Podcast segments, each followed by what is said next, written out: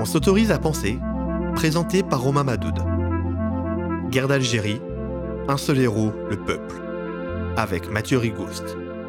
Un seul héros, le peuple, un slogan qui résonne avec notre époque riche en mobilisation sociale, était déjà mis à l'honneur pendant la guerre d'Algérie. Ce slogan, c'est aussi le titre d'un film qui raconte les soulèvements populaires de décembre 1960 dans ce qui constitue à l'époque une des dernières colonies françaises.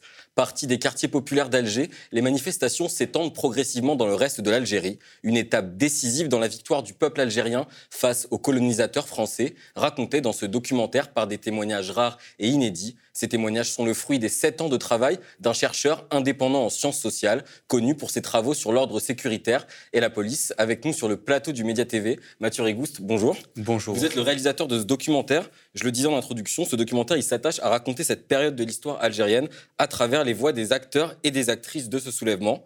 Dans le film, ça bouge beaucoup, il y a des plans qui sont pas forcément très stables, mais ce qu'on retient finalement, c'est la force des témoignages. Est-ce que c'est ça le ciment euh, de votre documentaire? Les témoignages, après, euh, ils arrivent aussi à la suite d'un long processus d'enquête, c'est-à-dire ils viennent croiser aussi des archives, un, travail en archives et en archives vidéo aussi, puisque les, elles sont présentes dans le film. ils viennent aussi euh, dialoguer avec, euh, avec des performances de danse. Mais oui, le cœur de ce support, c'était de pouvoir redonner la parole des témoins, puis des participantes, des participants à, ces manifestations de l'époque, et du coup leur parole, mais aussi leur présence. Et puis, parce qu'on voit qu'il se passe beaucoup de choses dans la manière dont ils, dont ils racontent ce surgissement, d'une certaine manière ils le revivent euh, et, du coup on le revit ensemble. Et c'est quelque chose qu'on peut pas qu'on peut pas retraduire à travers le livre euh, parce que du coup c'est un projet en, trois temps. Il y a un film, il y a un livre, il y a un site euh, et sur le site il y a, il y a les archives notamment qui, ont permis de faire de faire cette enquête et les témoignages. à terme il y aura d'ailleurs les, les témoignages en entier. Alors qu'est-ce qui raconte ces témoignages? Bah, ces témoignages, ils viennent valider euh, des hypothèses, en contredire d'autres. Euh, alors ça, c'est le, le, travail de, de, recherche en socio-histoire. Et puis, ils viennent ouvrir d'autres pistes. D'autres pistes pour la recherche. Ils ont transformé complètement les, les hypothèses euh, de base. Euh, et puis, ils viennent ouvrir des pistes euh, politiques, je dirais. En tout cas, ils, nous viennent, ils viennent nous amener à, à, réfléchir ensemble sur comment on se libère, sur la question de la violence, des violences d'État sur la question du corps, puis sur euh, comment on se libère ensemble et comment on s'organise ensemble. Ça vient, ça vient poser toutes ces questions-là. Et les témoins, les participantes, les participants, euh, dans la manière dont ils racontent, ils étaient enfants à l'époque, ils, ils étaient très jeunes adultes, il raconte à la fois comment on se construit euh, dans une société coloniale face à des violences multiples, et puis comment on se politise, comment on, comment on vit la guerre de libération, comment on entre euh, en contact, comment on rencontre la révolution, et puis pour certains, certaines d'entre eux, comment on devient des, des révolutionnaires. Du coup, il raconte aussi des transformations de soi, en même temps que qu'une multiplicité d'aspects de la révolution algérienne qu'en général on a moins regardé, qu'on a moins vu, que parfois on a considéré comme secondaire et euh, qui sont la question des résistances populaires. Cette séquence-là, de décembre 60, elle arrive à un moment où euh, le Front de Libération Nationale, le FLN, et l'Armée de Libération Nationale, la LN, euh, ont été profondément démantelés par la contre-insurrection. Très clairement, ils ont été massacrés par, par l'armée française. À ce même moment, le, gaullisme tente de légitimer, d'installer un, un premier projet néocolonial. Du coup, le, surgissement des, masses populaires à travers toute l'Algérie, parce que c'est pas juste le 11 décembre, comme, euh, comme on dit en général, c'est euh, près de trois semaines à travers toute l'Algérie, euh, ce surgissement vient mettre à terre le projet néocolonial et, d'une certaine manière, reprendre, donner un second souffle à la révolution algérienne. Et donc c'est à la fois un moment qui est fondamental, mais ces témoignages, ils viennent raconter aussi le rôle qu'ont joué euh, tous ces acteurs et tous ces, tous ces sujets de la guerre de libération qu'on entend peu et, euh, qui sont donc, pour, ces, pour ces acteurs qu'on entend moins euh, dans ces manifestations, les, témoins viennent raconter en particulier la, présence en masse des femmes, des adolescents, des anciens, euh, et je dis les adolescents et même euh, jusqu'à des enfants de, de 7-8 ans. Euh, les témoins racontent des choses dont on avait entendu parler, mais maintenant, du coup, au moins, on sait qu'à travers toute l'Algérie, il y a des cortèges de femmes et des cortèges d'enfants pas dans toutes les villes, mais en tout cas, c'est un phénomène qui se, qu'on retrouve en tout cas à travers le pays. Vous disiez tout à l'heure, c'est parti d'Alger, en fait, c'est parti d'Ain Tmouchent et, et d'Oran. Et même si Alger et Oran se soulèvent, en, sont les deux premières villes qui se soulèvent le 10 décembre, mais ça commence le 9 à Ain Tmouchent et ça se répand à travers toute l'Algérie. Les témoins viennent raconter ça aussi, comment, euh, comment finalement, euh, parce que la, question qui se pose beaucoup, qui se posait en Algérie, où la séquence est connue, à la différence de, la France, c'est cette question de la spontanéité. Du coup, l'enquête et les témoignages viennent raconter que, que non, le FLN n'avait pas organisé sa manifestation-là. Et du coup, ils viennent questionner cette spontanéité parce que si ça n'a pas été organisé par des grandes organisations avec un grand O, c'est pas tombé du ciel non plus. Et du coup, les témoignages, ils viennent aussi expliquer ça. Pour comprendre ce surgissement de masse et cette rupture de l'ordre euh, colonial, il faut le penser sur le temps long. Et il faut voir que ce qui surgit, c'est aussi tissé avec euh, plusieurs générations euh, de résistance populaire et que c'est des savoirs pratiques et théoriques qui se sont accumulés et transmis à travers les générations et tout au long de, tout au long de la colonisation. Voilà, les témoignages, ils viennent dire tout ça et ouvrir encore plein d'autres pistes. La première partie du film, elle se concentre sur euh, la répression des populations algériennes pendant la guerre. Il y a des témoignages de torture, d'enlèvement, de différentes exactions euh, commises par l'armée française. Pourquoi commencer ce film avec cette séquence-là précisément? Eh ben parce qu'en fait, euh, aux, témoins, je leur ai demandé, euh, pour la plupart, au début, euh, de se, présenter. Après, c'est des rencontres, on s'est, on s'est vu sur plusieurs années avec certaines personnes. Mais pour constituer les entretiens, je leur ai demandé d'expliquer comment elles avaient rencontré la guerre de libération, comment elles avaient rencontré la révolution algérienne. Et tous les témoins, les participantes et les participants de l'époque, m'ont parlé des violences qu'ils avaient subies et des violences quotidiennes. Certains, certaines parlent des violences des militaires qui débarquent euh, euh, dans les maisons, d'autres parlent des tabassages par les colons dans la rue, d'autres parlent des violences à l'école, des inégalités. On parle des inégalités dans tous les domaines, dans la rue, dans le travail. Euh, donc violence et inégalité à, tous les étages de, la société coloniale. Et du coup, bah, je suis reparti de ça parce que vu qu'il s'agissait notamment de comprendre comment les gens ont surgi, parce qu'il faut, se redire ça, c'était se mettre en, danger de mort, de, de, sortir massivement comme ça face à la police, face à l'armée. On est dans un contexte où, euh, pour les Algériens et les Algériennes, à cette époque-là, simplement euh, essayer d'entrer dans un quartier européen, euh, c'est prendre le risque de se faire tabasser, voire de se faire tuer. Sortir un drapeau algérien, on le sait depuis le 8 mai 45, quand un jeune Algérien tente de faire ça, le jour où du coup on, fête la, la, libération de l'Europe et où les Algériens et les Algériennes manifestent pour, pour leur libération, ce jeune homme est abattu directement parce qu'il sort un un, drapeau algérien. Donc sortir euh, en masse euh, dans les quartiers interdits, avec des drapeaux, avec des banderoles qui, réclament l'indépendance, s'y maintenir face à la police, face à l'armée, euh, face aux Européens d'extrême droite, c'était bien entendu, c'était, c'était se mettre en danger de mort. Et c'est une rupture, c'est vraiment une rupture historique. Et la question de savoir comment D'où est-ce que ça sort hein, elle est, fondamentale. Les témoignages nous permettent notamment de revenir sur ça. Et quand on demande aux personnes comment on en est arrivé là, en général, elles commencent par nous parler de, blessures collectives, des violences qu'elles ont subies. Et puis après, petit à petit, quand on continue à creuser, elles viennent nous parler d'autres choses, et qui sont ces multiplicités euh, des, des, modes de résistance populaire, euh, que justement, en général, on ne voit pas tellement parce qu'on ne les considère pas comme pleinement politiques mais euh, des, justement des formes de résistance euh, qui vont à un moment devenir révolutionnaires, ou en tout cas qui vont être capables de, rupture, et qui viennent s'ancrer dans la chanson populaire, euh, dans le sport, dans les formes de, résistance enfin et de vie collective dans les quartiers ségrégés, dans les formes d'entraide, dans toutes les formes d'autonomisation qu'il y a justement dans, les solidarités populaires. Les personnes le racontent en repartant des souffrances qu'elles subissaient sous la colonisation. Alors, j'aimerais qu'on regarde un petit extrait du film qui revient justement euh, donc, sur la répression particulièrement violente des soulèvements euh, de décembre 1960. Le 11, il y a eu une répression euh, très importante. Non seulement il y avait les CRS, il y avait les gardes mobiles, mais il y avait aussi un soutien de la marine française, ce qu'on appelait les fusiliers marins. On n'a jamais vu ça pour les manifestations urbaines. Depuis 1956, les premières manifestations, mais en décembre, il y a eu euh, quand même un, dispositif répressif très, très important. On l'a entendu, donc cet épisode, euh, donc les soulèvements de décembre 1960, a été particulièrement réprimé. Pourquoi, euh, selon vous? Toutes les résistances décolonisées et tout au long de la, colonisation ont été réprimées. leur forme d'organisation politique, tout le mouvement pour l'indépendance a été réprimé. Là, on est dans un cadre où on est, on est dans la dernière partie de la, guerre de libération et où l'indépendance semble inéluctable, mais euh, le, gaullisme tente d'imposer un, projet néocolonial qu'il appelle Algérie algérienne. Face à lui, il y a l'extrême droite euh, coloniale qui, elle, euh, tente d'imposer ce qu'elle appelle l'Algérie française, et qui est une forme d'apartheid.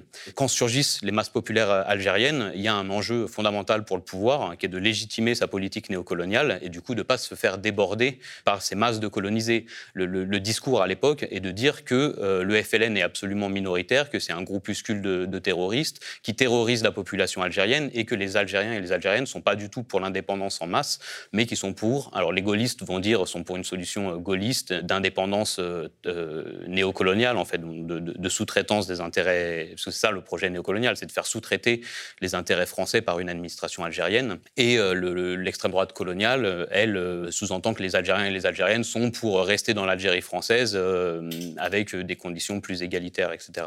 Et donc, quand quand, surgissent euh, ces manifestations euh, insurrectionnelles à travers tout le pays, ce mythe-là s'effondre. Ça devient impossible de dire que euh, l'État français fait face à un groupuscule de, terroristes et que le peuple algérien ne serait pas pour son indépendance. Et donc l'État français va mettre le paquet en termes de répression, mais comme je vous le dis, c'est une continuité sous l'ordre colonial. Et du coup, la police va d'abord être déployée, elle va être dépassée, elle va être débordée, l'armée va être envoyée et un protocole de contre-insurrection va être déployé, une militarisation complète des grandes villes avec euh, gestion, euh, euh, gestion de du maintien de l'ordre et de la répression par, par l'armée. L'armée va obtenir le, droit d'ouvrir le feu, elle va ouvrir le feu dans plusieurs villes. Les témoignages sont horribles et malgré toute cette violence, ce déferlement de, violence d'État, les gens continuent à sortir et continuent à se maintenir. En écoutant les témoignages qu'il y a dans le film, de tous ceux qui, et celles qui ont participé aux manifestations, on a vraiment le sentiment que tout le monde y va à corps perdu, euh, quoi qu'il arrive. Comment est-ce que vous expliquez que ça, ça se produise, alors que ça fait déjà quand même très longtemps que, la guerre d'Algérie a commencé, entre guillemets, puisqu'on est déjà euh, à la fin de l'année 1960, euh, à peine deux ans avant la fin officielle, en tout cas, de la colonisation d'Algérie c'est toute la question. Euh, je pense qu'il y a un faisceau d'explications et de forces. Euh, il y a à la fois ce temps long de la résistance populaire dont on a parlé, le fait qu'à travers les générations, euh, on se transmet des savoirs de résistance, de ruse, et puis on se prépare, on se prépare à surgir, on se prépare à, se confronter. Il y a une autre politisation qui est liée à, la guerre de libération elle-même et au fait de, de s'être confronté au processus révolutionnaire, d'avoir été en contact avec les organisations politique et militaire de la Révolution, ou des personnes qui étaient, euh, qui étaient des opprimés, qui étaient, et puis qui étaient entrées en résistance, bah là, pour certaines d'entre elles, vont devenir, vont devenir des, révolutionnaires. Et du coup, un, troisième aspect que là été plus difficile à aborder euh, avec les, outils des sciences sociales et qui était apporté par les témoins, euh, elles et eux-mêmes, encore une fois, c'est cette question que eux nomment une sorte de délire collectif. de, certains parlent de, de trans. Il y a la, notion de corps commun qui revient plusieurs fois avec la métaphore du, fleuve. Et donc, oui, les, participants et les participantes parlent de quelque chose qui était, que moi, je n'avais pas du tout prévu euh, sur lequel travailler, mais qui est une espèce d'énergie collective, a priori euh, incontrôlable, en tout cas, dont, elles et eux disent qu'elle leur a permis de, bah, de déborder la contre-insurrection, à des cortèges de femmes, de, percer des barrages de militaires. Et puis finalement, ce qui est, ce qui est intéressant aussi dans la manière dont les témoignages amènent cette question-là, c'est que finalement, on a l'impression que cette énergie euh, euh, collective euh, et ce corps commun, c'est finalement c'est ça le, ce qui se constitue comme, comme peuple algérien à ce moment-là. Voilà plusieurs chemins d'explication je le disais en introduction, votre documentaire, c'est le fruit de sept ans de recherche indépendante. Dedans, il y a des témoignages dans ce documentaire, mais aussi des images d'archives. Comment vous faites pour travailler dans de telles conditions, sachant que vous travaillez de manière indépendante, donc sans financement, et euh, surtout quand on sait les difficultés rencontrées par les personnes qui travaillent sur la guerre d'Algérie et l'héritage colonial, justement, pour accéder aux archives, euh, etc. Oui, bah, faire de la recherche indépendante, ça prend plus de temps parce qu'on a des moyens euh, plus précaires, ça va avec des modes d'existence aussi. Moi, c'est un choix aussi par rapport à mon travail. Euh, je fais de la recherche pour faire des, outils pour les luttes sociales et je le fais en participant aux, luttes sociales, donc je le fais en dehors de l'université. Euh, donc ouais, ça, ça, ça prend plus de temps, mais en même temps, j'ai des marges de manœuvre qui sont plus larges. Ça me permet de travailler avec les historiens et les sociologues avec qui j'ai envie. Euh, puis ça me permet, par exemple, tout au long de cette enquête populaire, bah, de restituer, c'est-à-dire qu'elle s'est faite euh, progressivement à mesure que, bah, du coup, je trouvais le temps et les moyens d'aller euh, aux archives et de trouver des, fonds. Je restituais sur les réseaux sociaux, dans des rencontres, et petit à petit, à mesure que je rencontrais des, des témoins, des participants de l'époque, je leur présentais mes hypothèses, je leur donnais accès aux entretiens que j'avais déjà faits Du coup, on confrontait ces hypothèses. D'une certaine manière, ça a été une, sorte de recherche collective. Et puis, bah, ça a avancé petit à petit comme ça. Euh, de temps en temps, j'avais accès à des nouveaux fonds, à des nouveaux dossiers. J'ai vu les archives du CHAT, le service historique de l'armée de terre à Vincennes. Euh, j'ai vu les archives administratives des, SAU, des services euh, administratifs urbaines aux archives nationales de l'outre-mer hein, à Aix-en-Provence. Et puis toutes les archives de la presse à la BDIC de, Nanterre. Les témoignages, petit à petit, ça c'est devenu, disons pas de plus en plus facile, mais à partir du moment où on avait commencé à retrouver certaines personnes, c'était plus facile, même si dans, dans, toutes les familles algériennes, il y a des, les, personnes qui ont autour de 70 ans ont des souvenirs, voire ont vécu les événements, voire pour une partie d'entre elles ont, participé. il s'agissait aussi de, retrouver des personnes qui, qui se souvenaient bien, qui avaient envie de raconter, ça, c'était pas très compliqué. La plupart des, personnes avaient très envie de raconter. En fait, en, tout cas, surtout, on leur avait rarement demandé. Donc ça, ça n'a pas été si compliqué que ça. Et voilà, après, ça a pris euh, pas loin de deux ans pour, euh, pour confronter toutes les sources, euh, les traiter, rédiger, fabriquer le livre et, le film. Pareil, à travers des séries d'allers-retours avec mes amis et ses témoins en Algérie, avec des camarades et, des, personnes avec différentes compétences à différents endroits. bref, voilà, ça s'est fait par des séries d'allers-retours comme ça sur, le, sur ces années. Alors justement, par rapport à la question de l'accès aux archives, vous considérez pas avoir été empêché euh, dans votre travail, etc. Ou, euh, ou alors justement, ça vous a aidé le fait de faire ça de manière indépendante, sans, sans aucune pression, entre guillemets? Non, le, fait d'être indépendant, surtout, ça veut dire, euh, oui, ça va avoir des marges de manœuvre, et, euh, bon, mais ça veut dire d'être précaire de l'autre côté, mais ça, ça, ça intervient pas tellement dessus, et il y, a beaucoup de travaux hein, sur, la guerre d'Algérie, des travaux très importants. Des fois, ils doivent se faire euh, en dépit du fait qu'on ait un, accès aussi libre qu'on voudrait aux archives, mais ça, c'est une donnée de base, c'est-à-dire que quand on n'a pas accès à certaines archives, on peut quand même travailler sur un sujet par d'autres moyens, on, fabrique d'une certaine manière un, un terrain. Après, l'accès aux archives, c'est un champ de bataille en tant que tel, c'est une lutte en tant que telle, parce que dans les archives, il y a, euh, a justement la possibilité de construire euh, une historiographie, de, puis de, de, comprendre des choses qui se sont passées. Et donc, ces les archives, elles appartiennent, euh, elles appartiennent au peuple, elles appartiennent pas à l'État, en vérité. À l'inverse, c'est l'État qui a la main dessus et, qui, lui, décide, en fonction de, ses politiques, ce qu'il en fait. Et euh, donc oui, là, il y a, euh, plus que jamais une lutte euh, en ce moment pour, avoir accès à toute une partie des archives de la guerre d'Algérie, mais aussi de, l'occupation, qui ne sont plus accessibles, avec des dossiers sur lesquels des historiens, des historiennes ont pu travailler, et là sur lesquels l'accès l'accès est, bloqué. Il y a encore sans doute tout un tas d'archives auxquelles j'ai pas pu avoir accès, auxquelles on n'a pas du tout accès et qui ont des choses à dire sur cette séquence-là. Donc il va falloir continuer à enquêter, continuer à se faire ouvrir euh, les dossiers. Et en même temps, j'ai quand même eu accès à, un certain nombre de fonds qui, euh, qui, permettaient de, qui m'ont, qui m'ont permis de travailler euh, sérieusement sur, le, sur les aspects militaires, policiers et administratifs de, la gestion de, des manifestations en décembre 60. Après, comme d'habitude, il faut fabriquer un terrain. Il y a une multiplicité de sources, il faut les confronter entre elles. Voilà. Dans le film, un autre rôle est évoqué de manière récurrente, c'est celui des femmes algériennes pendant, pendant le soulèvement, en tant qu'actrice politique de cette révolte. On va regarder euh, un second extrait euh, lié euh, au rôle de ces femmes algériennes.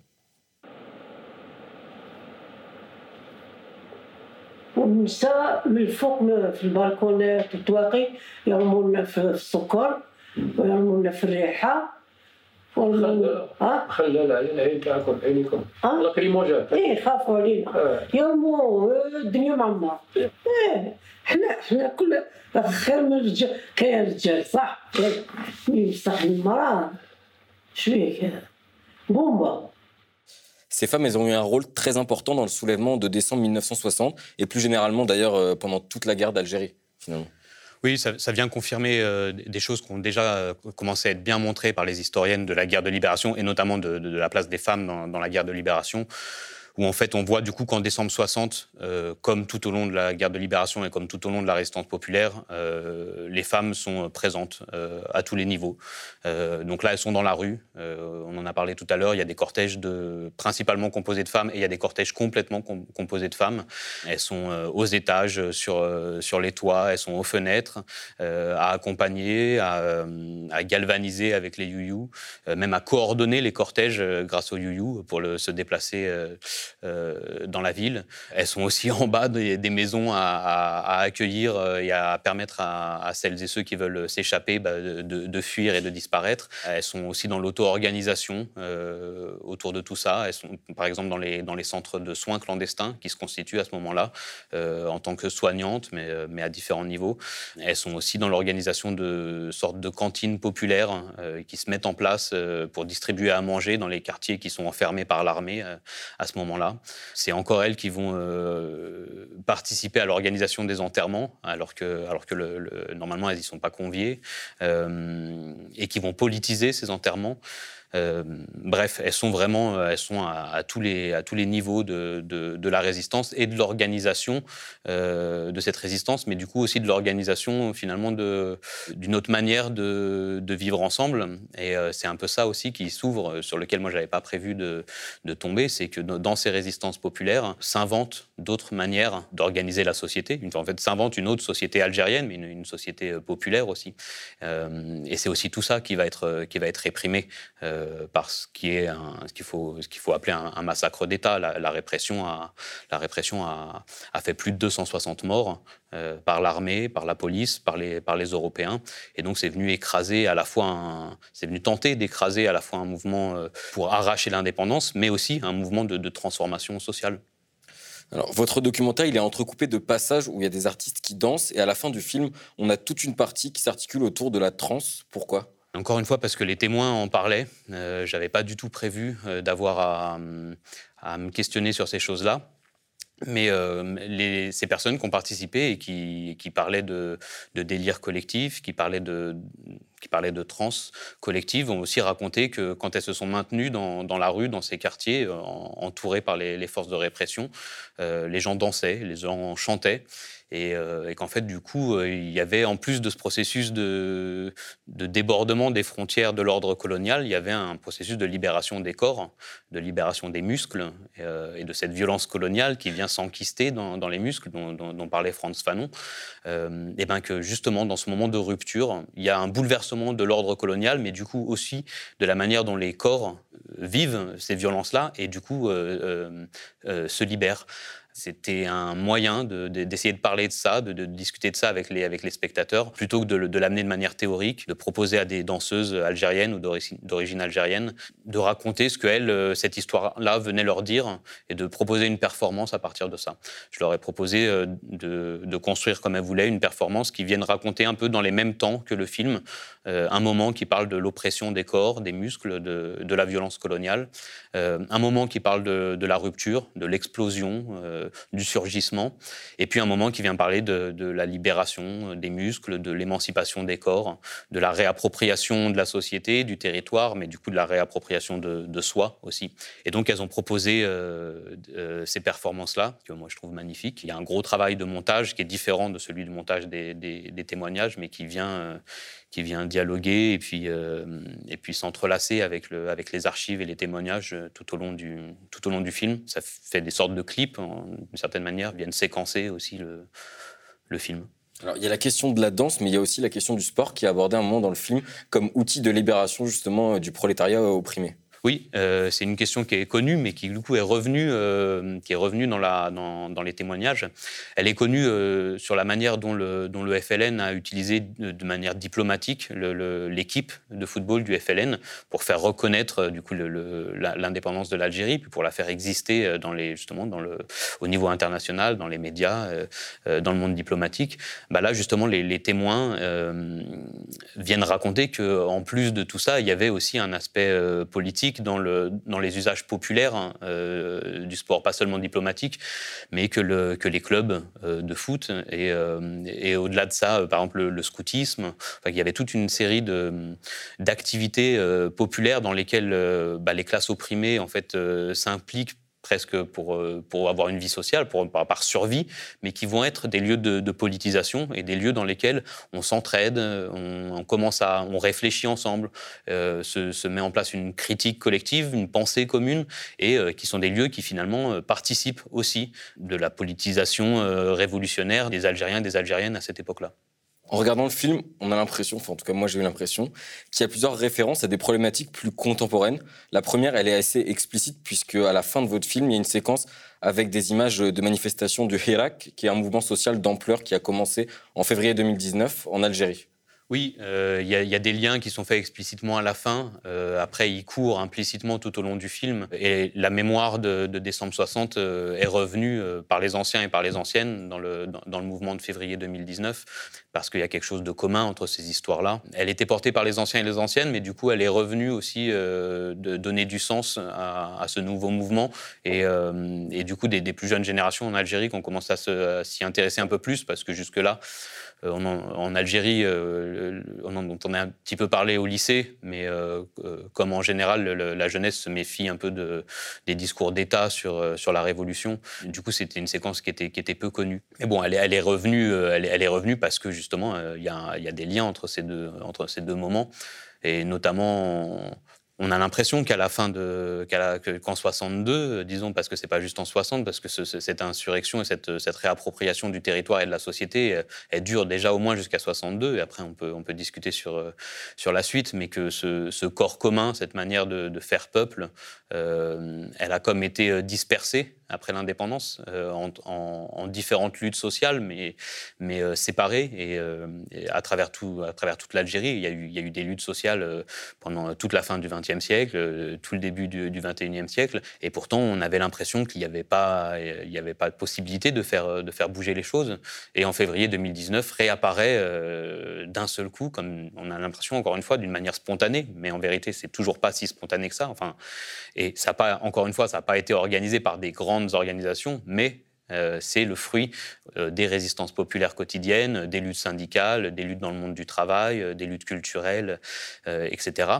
Mais effectivement, en février 2019, on voit ressurgir, on a l'impression de voir ressurgir ce corps commun et qui lui aussi est incontrôlable ou ingouvernable, ou en tout cas vient établir un rapport de force qui empêche le régime euh, de lui tirer dessus à l'époque et, qui permet euh, aux classes populaires algériennes de, se maintenir et de, réengager un mouvement, un mouvement de libération qui s'est maintenu jusqu'au confinement et en fait qui même qui encore aujourd'hui euh, n'a pas du tout les mêmes dimensions qu'il a eu en, 2019 mais euh, mais ce mouvement n'est pas, est pas du tout éteint et les, les forces sociales et historiques qui l'animent, elles sont, sont toujours présentes. D'ailleurs, il y a une, témoin dans le film, je crois qu'elle s'appelle Fauzia, qui dit justement euh, qu'en 62, en fait, euh, c'était le début de la lutte et que depuis, elle, elle a jamais arrêté de lutter, même jusqu'à aujourd'hui, quoi. Oui, c'est ce qu'elle dit. Elle, le dit en tant qu'Algérienne. Elle dit nous, les, nous, les femmes, euh, le combat s'est pas arrêté en 62, c'est là qu'il a commencé. Et oui, bah, c'était la plupart des entretiens ont été faits avant février 2019. Euh, et, c'est assez intéressant de, voir, parce que du coup j'ai discuté avec la plupart des gens depuis février 2019, et de voir aussi comment, comment le, mouvement est venu, est venu rouvrir euh, ces questions-là, est venu euh, aussi remettre sur la table cette, cette période, et puis les questionner à nouveau sur, sur leurs engagements. La plupart des, des personnes qu'on voit dans, dans, le film ont été marchées à partir de février 2019, quelques fois, bon, pour les, plus anciennes et les, les plus fatiguées, elles n'y ont pas été beaucoup, mais et puis il y en a, y en a qui sont pleinement actifs, euh, euh, qui ont été pleinement actifs là, dans, dans le mouvement. Alors la deuxième référence, elle est plus implicite. Pour moi, elle concerne les conséquences actuelles des méthodes de gestion des insurrections dans un contexte colonial et leur transmission dans des contextes de répression euh, post-coloniaux, comme dans les quartiers populaires. C'est un sujet d'ailleurs que vous avez déjà beaucoup traité dans d'autres recherches. Oui, euh, un des axes de, mon travail sur le système sécuritaire, c'était notamment de regarder ce que faisait euh, la police dans les, quartiers populaires euh, et dans les prisons. Et en travaillant sur ça, j'ai sans cesse, je retombe sur des dispositifs qu'on voit circuler entre les domaines coloniaux et puis entre les qui, vont être réagencés pour être transférés vers la gestion des quartiers populaires, des fois dans des prisons. Alors il y a des transferts entre ces différents domaines, dans la politique des frontières aussi, dans la gestion des personnes identifiées comme, migrantes. On voit des dispositifs de pouvoir, des technologies de pouvoir, en général les plus féroces, euh, se distribuer euh, et, évoluer. Et de temps en temps, euh, certains de ces dispositifs vont être réagencés pour être appliqués à d'autres strates des classes populaires ou à d'autres mouvements sociaux. On en a parlé, ça a été le cas pour les Gilets jaunes. C'est jamais les mêmes régimes de violence, hein. mais il y, a des, il y a des transferts, il y a des connexions entre les, différents secteurs de, de, la société impérialiste. C'est ce que je dis d'ailleurs, hein, le journaliste qui intervient dans le, dans le documentaire qui explique justement que tout le système de prison contemporain a été expérimenté en fait pendant la période coloniale en Algérie. Et c'est ce qu'on se trouve actuellement donc, dans les prisons, que ce soit en France ou même, il prend l'exemple des États-Unis aussi, je crois. Complètement. il y a cette histoire des prisons, il y a une histoire coloniale de la police, et puis il y a les histoires des armements aussi. On le voit d'ailleurs dans le film. Là, en décembre 60, les manifestants se font gazer dans tous les sens. Il y a des récits de, mollets arrachés par des grenades de désencerclement. Et donc, alors, c'est les prototypes en plus de, ce qu'on subit euh, aujourd'hui, parce que et dans les grenades lacrymogènes qui sont utilisées, et dans les, des grenades et les grenades offensives, c'est vraiment c'est, les, prototypes de ce qu'on vit aujourd'hui. Ce qui est intéressant, par exemple, dans les, images d'archives là, les archives vidéo qu'on voit dans le film, euh, c'est des archives américaines. Ça a été tourné par des journalistes américains, et du coup, le, commentaire hein, est américain. C'est une synthèse qui est faite, on imagine, pour un état-major politique, euh, donc où en est la guerre d'Algérie, où en sont les Français, etc. Et le commentaire dit, euh, à un moment, donc on voit un, gendarme mobile français euh, tirer une grenade avec un lanceur qui, ressemble beaucoup au lanceur d'aujourd'hui. Et du coup, le commentaire américain est euh, And the French Army uses a new weapon. Euh, c'est-à-dire que les Américains sont en train de, s'enthousiasmer euh, du fait que l'armée française euh, expérimente une nouvelle arme sur ces populations civiles. Et du coup, effectivement, l'usage de ces gaz et de ces grenades militaires hein, sur des civils dans un cadre national, l'Algérie est encore sous ce cadre-là à, ce moment-là, est expérimenté. Dans, ce cadre colonial, on, s'autorise à utiliser des, méthodes de guerre contre une population civile. Et ce dispositif-là, bon, bah là, c'est assez évident que c'est ce dispositif-là qui a été réagencé mais généralisé depuis. Et on voit que euh, aussi quand les, Américains s'extasient devant ça, c'est parce que aussi c'est un marché. Euh, tous ces armements et toutes ces violences d'État sont euh, autant de, marchandises. Merci Mathieu Rigous d'être venu sur le plateau du Média TV pour discuter de votre documentaire Un seul héros, le peuple. Il est disponible à prix libre à l'adresse qui s'affiche sur votre écran et je crois que d'autres projections sont prévues dans les prochains mois. Oui, euh, il y aura d'autres diffusions en ligne, euh, des projections euh, privées et publiques qui s'organisent avec des ateliers, des masterclass. voilà, on peut imaginer toutes sortes de choses. le but, c'est de faire de l'éducation populaire critique à partir de ce support. Du coup, que les gens n'hésitent pas à me contacter via le site, c'est un seul héros On peut, on peut imaginer un tas de choses. Voilà, merci. Merci. Le média est indépendant des puissances financières et n'existe que grâce à vos dons soutenez-nous sur lemediatv.fr. Et pour ne rien rater de nos contenus, abonnez-vous à nos podcasts.